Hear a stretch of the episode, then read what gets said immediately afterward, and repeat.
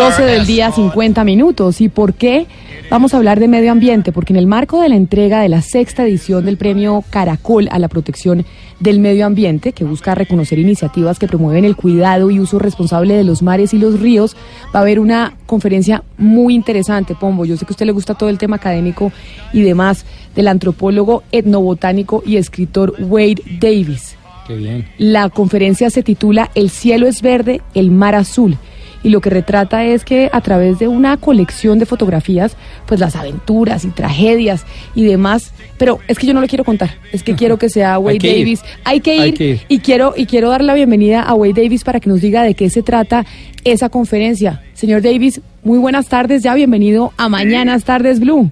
Sí, buenas tardes, gracias. ¿Por qué? A ver, yo sin duda alguna estoy apuntada para ir a su conferencia, pero ¿por qué razón alguien tendría que ir? ¿Qué es lo que vamos a conocer en esa conferencia que además pues nos despierta esa conciencia de la importancia del medio ambiente y de que los colombianos y todos los ciudadanos estemos pendientes de eso?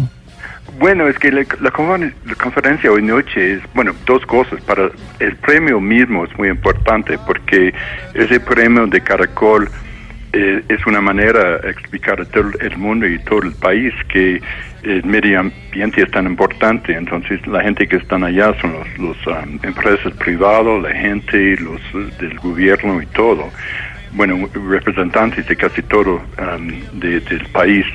Y la historia que voy, uh, voy a contar es sobre mi profesor Schultes, que fue un botánico muy famoso, demasiado famoso aquí en Colombia, que llegó aquí en Colombia en, en 1941 y él fue como uno de los mm, científicos primero que, han dicho que, bueno la biodiversidad pero mejor dicho las culturas mismo de la del Amazonas que fueran muy importantes y más más bien fueron un parte del patrimonio colombiano.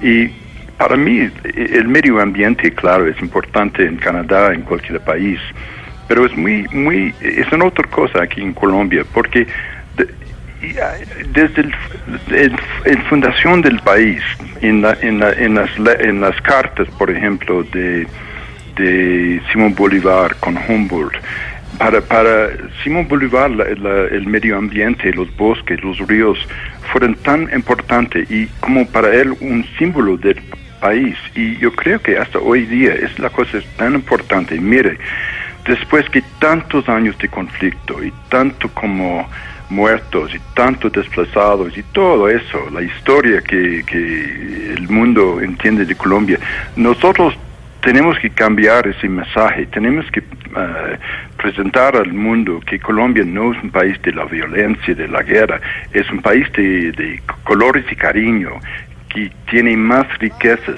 en los bosques, en los ríos, que cualquier otro país en el mundo. Y entonces para mí yo creo que eh, todos los cosas eh, del medio eh, medioambiental es más que como es la naturaleza, es un símbolo del país. Y creo que tenemos una oportunidad con la paz, y claro que todavía hay problemas, pero más que todo con la paz, podemos mandar un mensaje al mundo que, Colombia es eh, el país más verde más y, a nivel um, de la botánica o cualquier otra cosa, el país más importante en el mundo y, yo creo que ese es un mensaje que es sumamente importante ahora. Señor Davis, hay eh, un libro que es pues importantísimo de los libros más, más bellos que se ha escrito sobre el país, que es El Río.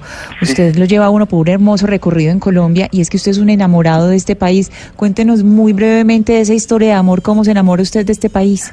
Bueno, es que eh, yo, yo llegué aquí en Colombia cuando era muy joven, como 14 años, porque mi mamá me dijo, bueno, yo soy de Canadá y mi mamá me dijo que eh, español es el idioma del futuro. Entonces yo, llegué en, Cali para vivir con una familia chévere em, en, la, montaña alrededor de Cali.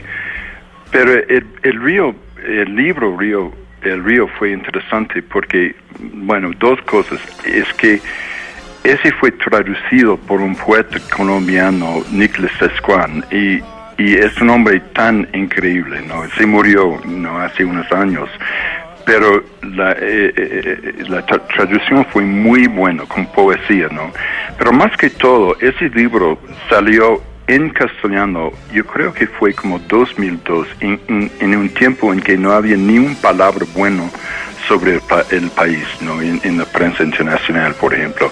Y había en, un momento un libro de no sé cuántos, 800 páginas, que fue totalmente más que una, una carta de amor para el país, pero también una, una, una, una un libro que eh, mostró, explicó que, que, que las ideas que, que tenían la, gente de Colombia son totalmente mentiras. Es como es la cosa en la guerra, ¿no? Imagínense, durante toda la guerra nunca había más que cuántos, 120, 140 mil combatantes en un país de 40, 48 millones de personas. Los colombianos fueron los víctimas del conflicto, ¿no? Y el libro... Eh, cuando salió creo que fue importante más que todo para los jóvenes, ¿no? En un tiempo en que ellos no podían viajar en su propio país y esa fue una historia de un joven que en los años 70 uh, podía viajar en cualquier esquina del país, ¿no? Y, y, y creo que es por eso que el libro tiene como una, una influencia que eh, en el país, más que todo, como dije, con, los jóvenes. Y ahora estoy casi, estoy escribiendo y casi, eh, un libro sobre el río Magdalena como un símbolo del país, la historia del país,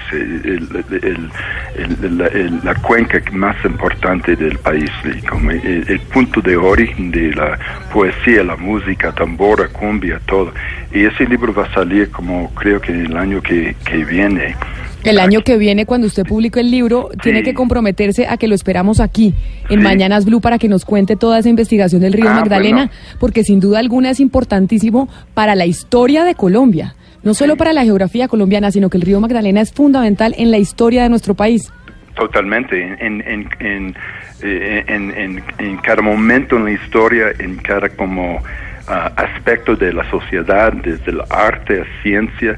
Y, hay, un, hay una cosa en Colombia que me fascina, es que, hay una mágica aquí en ese país en que los pueblitos más pequeños, eh, más adentro, más afuera, pueden creer una personas tan como genio como Caldas, ¿no? Como Rivera, como Gabo, ¿no? Es, me fascina como el río puede, puede um, producir, puede creer uh, hombres y mujeres eh, tanto como potencia, ¿no? Y, es, es un parte de, de lo mágico de, ese país. Colombia, Colombia es un país, no hay otro país en el mundo como Colombia. Y nosotros, yo creo que tenemos que celebrar el país en, en, en, en todo su, su aspecto, ¿no? Tenemos que cambiar la imagen del país para que la gente pueda entender que ese país no es un país de la violencia, mejor dicho, como yo siempre digo, es un país de colores y cariño. Esa es mi Colombia.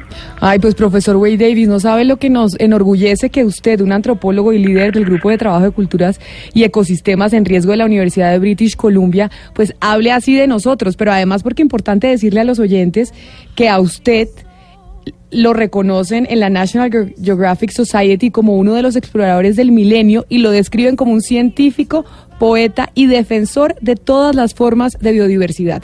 Así que nos sentimos supremamente orgullosos de que usted tenga esas palabras para Colombia y pues nos vemos esta tarde en los premios, en la entrega del premio Caracol a la protección del medio ambiente. Muchísimas gracias por haber estado con nosotros el día de hoy.